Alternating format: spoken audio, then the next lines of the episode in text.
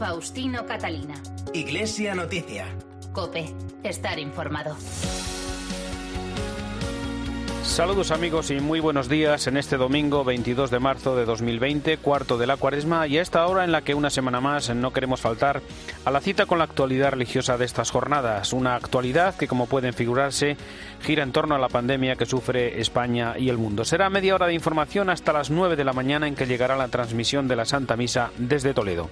Y al inicio de esta edición de Iglesia Noticia que hacemos hoy con Rosa Muñoz en el control de sonido y Nacho de Gamón en la redacción, algunos temas para hoy.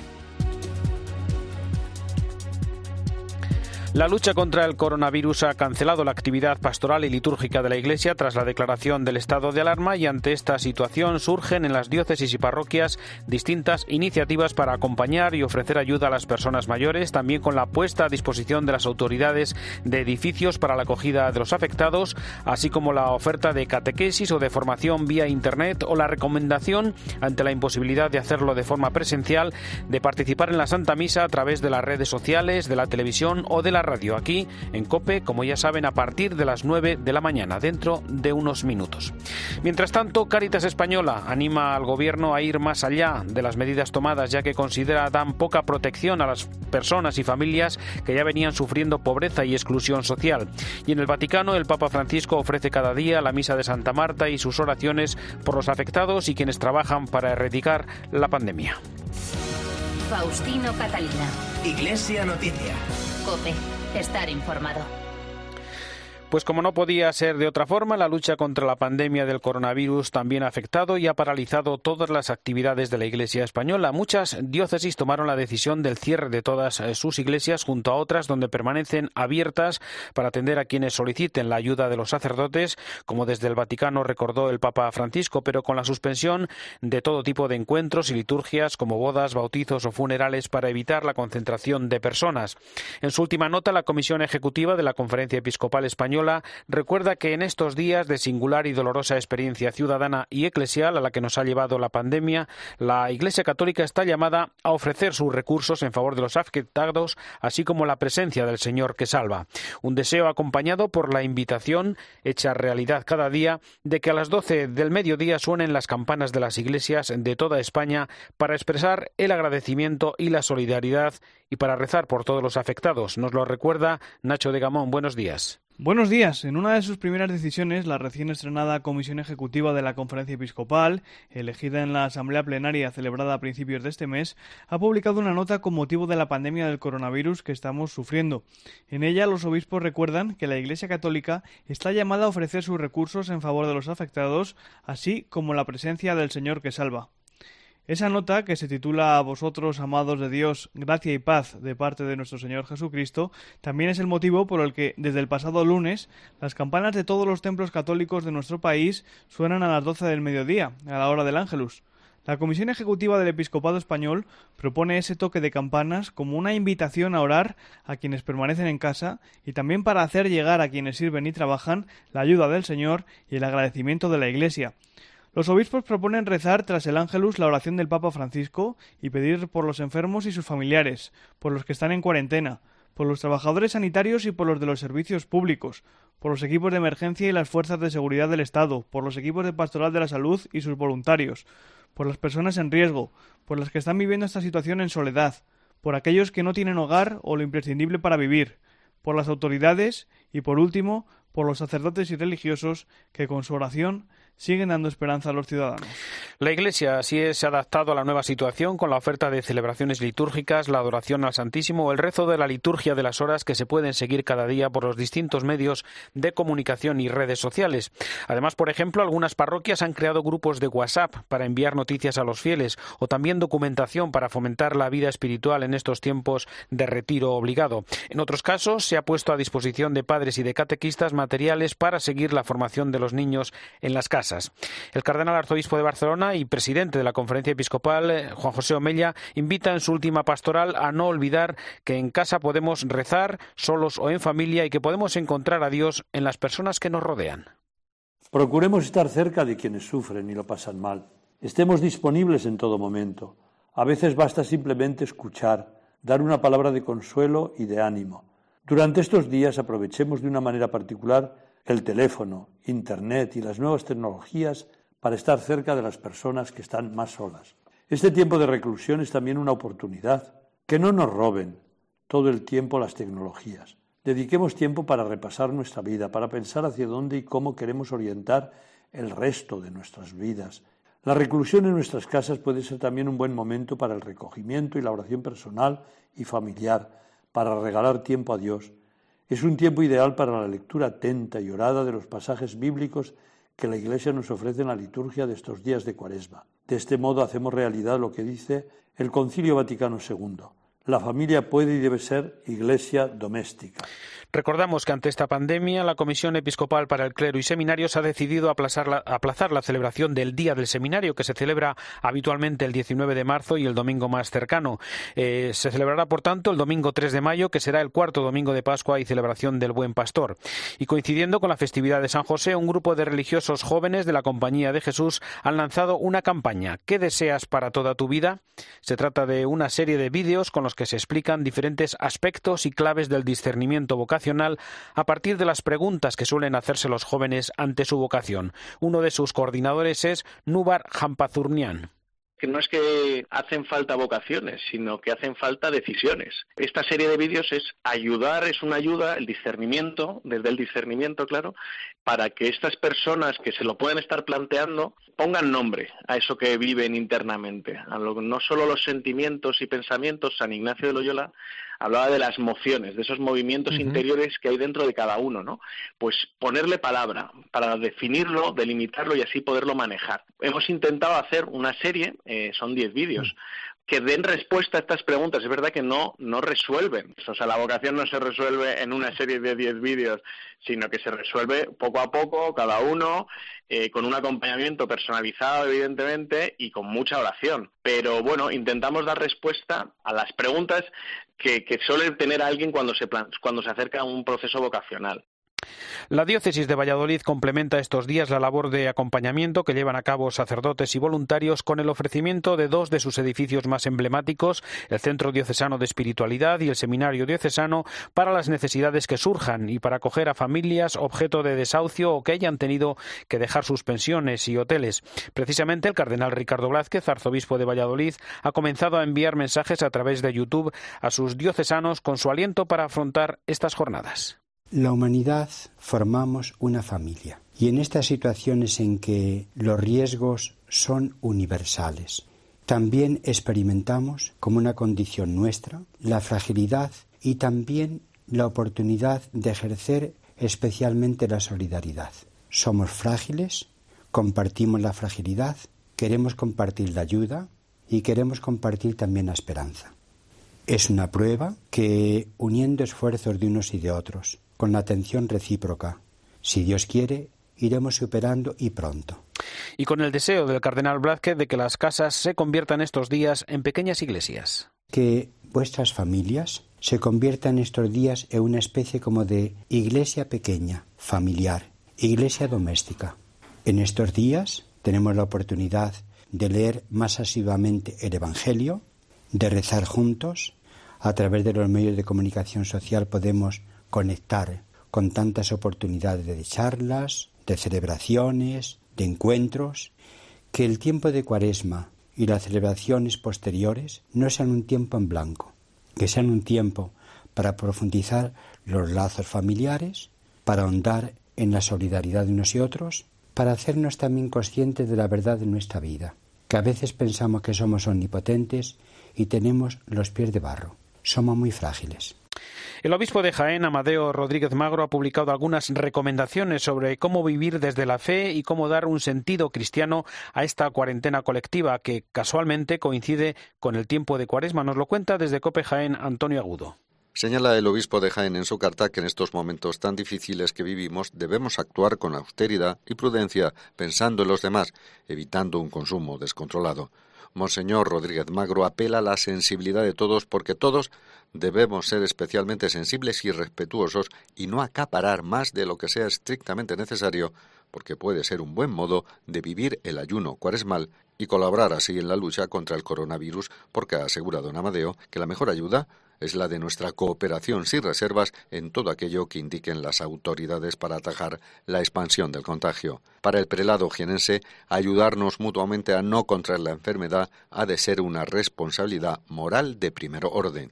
Y por último, y como recomendación general, señala que es un deber moral el limitar toda actividad grupal quedándonos en casa por nuestro bien y por el bien de aquellos a los que de este modo no contagiaremos, y hace hincapié en que hemos de protegernos para proteger.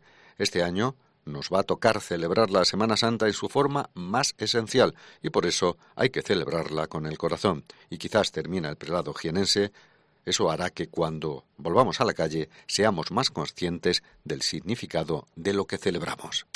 Tras publicar un documento de propuestas urgentes para garantizar los derechos de las personas en situación de exclusión social más expuestas a los efectos del coronavirus, Caritas Española ha recibido con esperanza las medidas sociales que plantea el Gobierno, pero considera que no abordan del todo sus propuestas para paliar los efectos de esta crisis en la población más excluida, en aspectos eh, que van desde determinadas ayudas de emergencia temporal por la pérdida de empleo, a otras medidas para evitar situaciones de pérdida de vivienda, desalojo o desahucios, la situación y acogida de los sin techo y otras trabas legales y burocráticas que afectan a los más desfavorecidos. Mientras tanto, la directora de Cooperación Internacional de Caritas Española, Eva Cruz, recordó en COPE la continuidad en el trabajo así como la colaboración con otras Caritas del mundo gracias a la solidaridad y a la confianza de muchas personas en Cáritas, pues sí tenemos recursos económicos disponibles para poder atender demandas específicas que otras Cáritas que son mucho más vulnerables y tienen menos capacidades, no solamente ellas, sino su entorno, su sistema de colaboración con las administraciones competentes no existe y por lo tanto seremos siempre solidarios porque la población española y la comunidad cristiana eh, es solidaria y nos debemos también atender a las personas aquí, pero por supuesto a fortalecer la acción de otras caritas en otros lugares. La caridad no cierra, quiero ser tu vecino de apoyo. Es el lema con el que Caritas Madrid promueve la solidaridad y fraternidad en estos momentos. Tony López, buenos días. Buenos días. Es ya una gran cadena de solidaridad de vecinos que ayudan a sus vecinos más vulnerables en su propio domicilio. En esto se basa la campaña de Caritas y es tan sencillo como colgar un cartel en el portal de tu casa. Nos lo explica el vicario episcopal José Luis Segovia. Se coloca en el portal de la comunidad un cartelito donde se pone soy tu vecino de apoyo con los datos del piso y el nombre de la persona que se ofrece y en el caso de que pueda ofrecer alguna ayuda específica, eh, soy sacerdote, soy sanitario, en fin, a toda la comunidad de propietarios.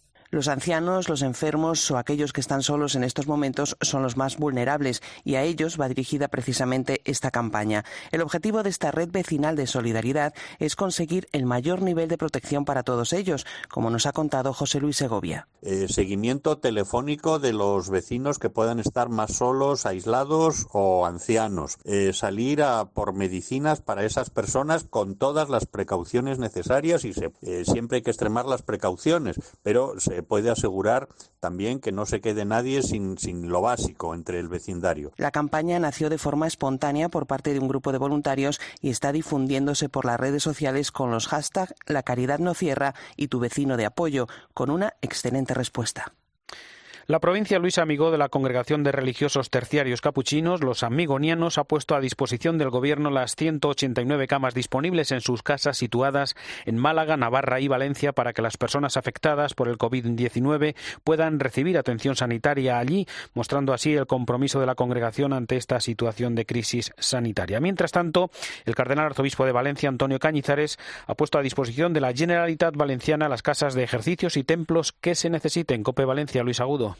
En una carta que ha dirigido el cardenal arzobispo de Valencia, Antonio Cañizares, al presidente de la Generalitat Valenciana, Chimo Puig, le expresa que pone a disposición de la Generalitat las casas de ejercicios de las que dispone la diócesis y los templos que fuesen necesarios para la atención sanitaria que se requiera ante la situación de emergencia que estamos viviendo como consecuencia del coronavirus. En la misma carta, el cardenal expresa su cercanía y solidaridad con todos los afectados y con los que están trabajando en la resolución de la crisis y reitera su disponibilidad al presidente de la Generalitat para cualquier otra necesidad que, según leemos textualmente, estuviese en mis manos para prestar la ayuda requerida.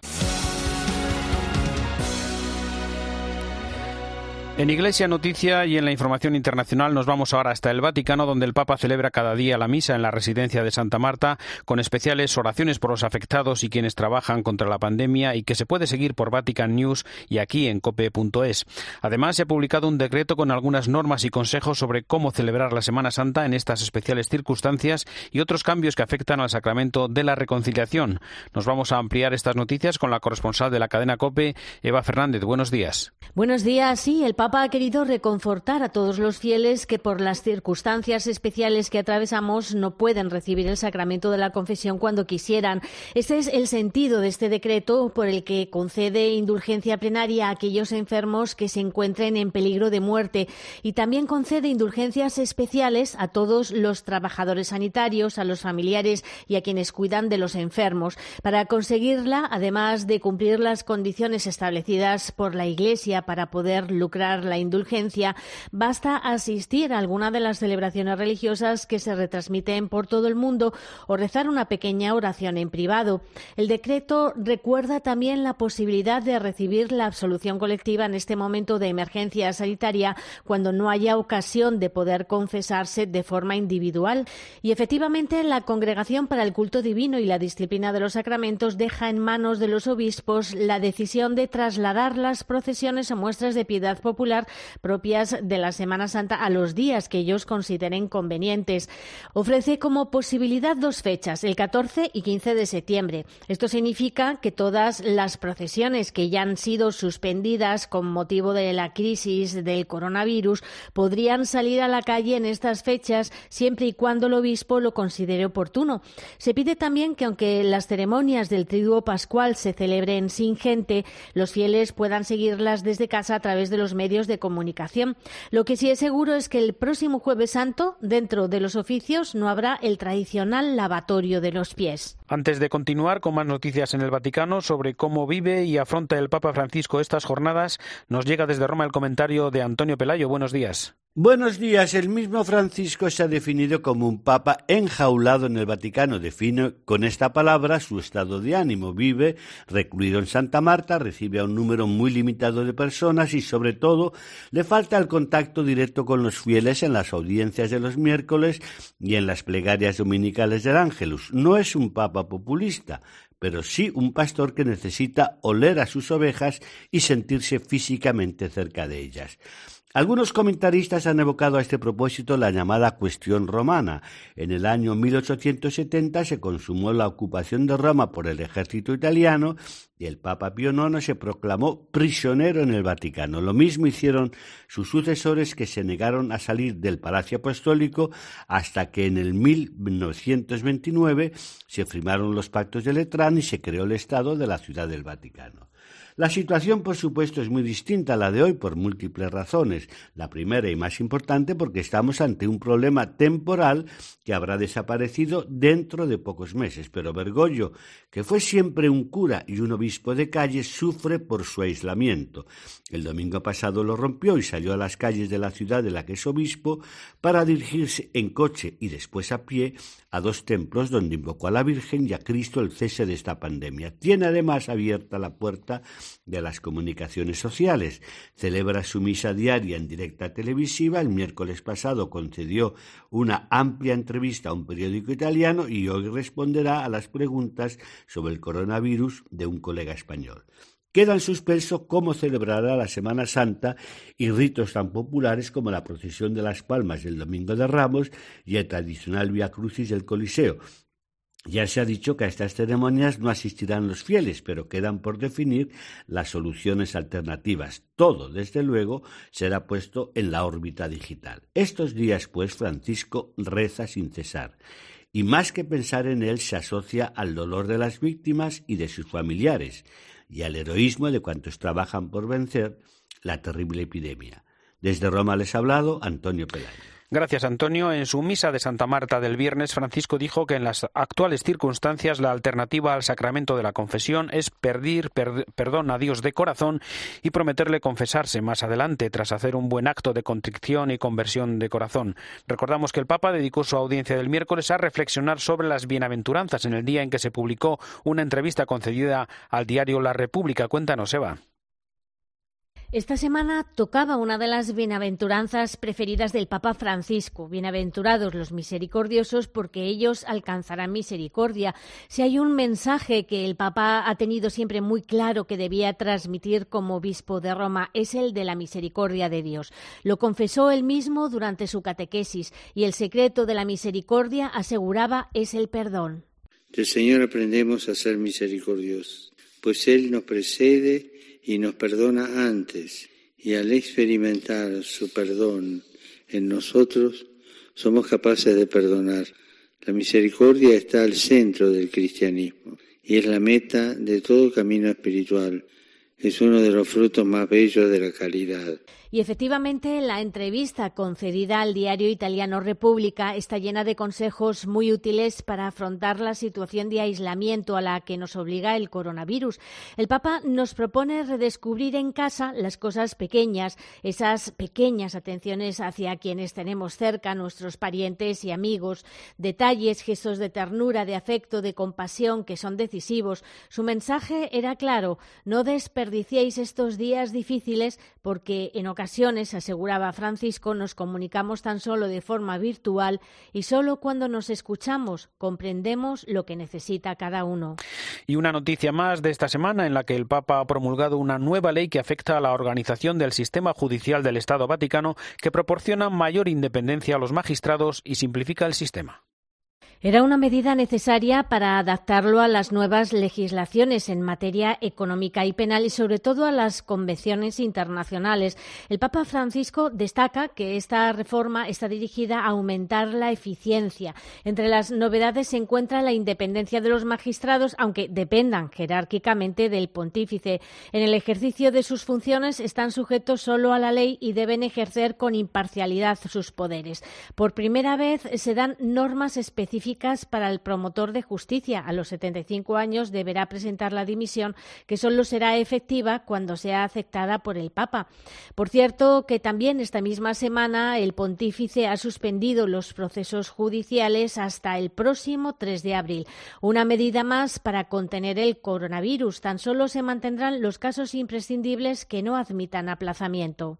Gracias, Eva. El prefecto de la Congregación para los Institutos de Vida Consagrada, Joao Bras de Avis, ha enviado una carta a todas las comunidades religiosas para que no dejen de dar su valiosa aportación con una oración continua e incesante en estos tiempos difíciles. Mientras tanto, en otra carta enviada a los hermanos y hermanas de la Orden, el prior general de, la Orden de San Agustín, Alejandro Moral, pide serenidad y responsabilidad, además de colaboración con las medidas adoptadas por los gobiernos y las indicaciones de los obispos, por drásticas que puedan parecer. Estamos, pues, ante una situación de alarma mundial por eso resulta imprescindible una actitud humilde, así como una confianza en Dios y en el Espíritu Santo, que es quien nos está ayudando y nos va a ayudar. Ah, también os pido que no descuidéis la atención pastoral. En esta situación de dificultad a muchos creyentes les asalta la duda y la incertidumbre. Que nadie se sienta solo ni abandonado ni desorientado en estos momentos de grave crisis.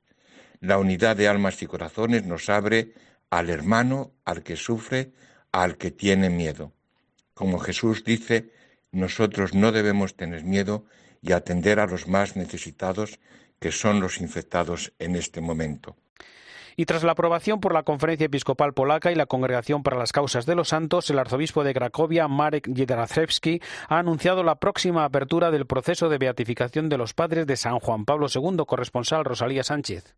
La madre de San Juan Pablo II murió cuando él tenía solamente nueve años, pero dejó en el niño polaco una semilla de fe que alimentó más tarde su vocación sacerdotal. A su padre lo recordaba a menudo, incluso en sus discursos. La forma en que vivió su viudez inspiró al Papa una defensa de la familia que terminó siendo característica de su pontificado. Por eso el padre Andrzej Schaber, encargado de los procesos de canonización en la archidiócesis de Cracovia, considera que Karol Wojtyla y Emila Kaczorowski serán sin duda protectores de la familia También el Papa Francisco se ha referido a la familia Boitila como santos del vecindario, normales y cotidianos, que nos muestran que en una situación económica difícil durante la enfermedad, incluso la muerte de dos hijos, se puede confiar y estar cerca de Dios. El arzobispo metropolitano de Cracovia, Monseñor Marek Jeraseski, ha anunciado la apertura del proceso de beatificación después de que la Conferencia Episcopal Polaca y la Congregación para las Causas de los Santos hayan dado su aprobación. Todavía hay personas vivas que los conocieron, especialmente en Wadowice y Cracovia,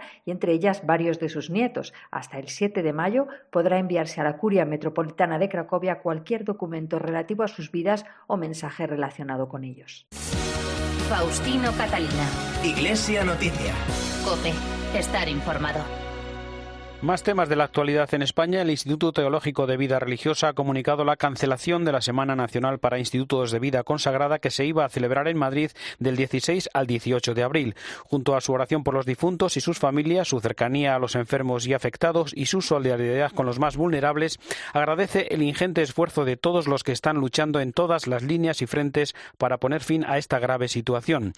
Y nos detenemos ahora en una de las iniciativas puesta en marcha estos días por los jesuitas. Es el proyecto No estás solo para acompañar por teléfono a las personas que viven solas en cuarentena, así como a quienes eh, trabajan en el ámbito sanitario y también necesitan ayuda por la presión con la que trabajan. Nos explica este proyecto el jesuita José María Rodríguez Oleizola. Hemos creado eh, dos proyectos en realidad, eh, o un proyecto con dos patas. Se llaman No estás solo, la web es noestasolo.es y lo que se ofrece es la posibilidad de acompañar y de ser acompañado. De entrada, pues ya tenemos un grupo de voluntarios muy grande eh, por ahora, pero ahora lo que nos interesa sobre todo es darlo a conocer a gente que esté dispuesta o que esté con ganas de hablar. Sabemos que mucha de esta gente, especialmente la gente más mayor que está sola, pues con Internet no está familiarizada, por lo tanto no se va a poder inscribir en una página web. Si llamáis a este teléfono 667 54 88 54, alguien os ayudará pues a hacer todo el proceso de, el proceso de inscripción. Y como decía, el proyecto tiene dos patas porque hay una segunda versión un poquito más especializada, la web es sanitarios.nuestasolo.es y en esa web lo que tenemos es un grupo de terapeutas em, ya más profesionales vinculados a la UNIPSI eh, que se ofrecen voluntariamente para acompañar a personal sanitario, ¿no? que en estos días está más quemado, más agotado, más necesitado también de compartir pues el estrés y la dificultad con la que se están encontrando y bueno, pues que es que también hay que cuidar a los cuidadores. Los mejores artistas católicos se han unido en un festival online para llevar un mensaje de esperanza durante estos días. Este festival ofrece a las 8 de la tarde cada día 30 minutos de concierto emitido desde el perfil de cada artista. Gabriel López es coordinador de Católicos en Red.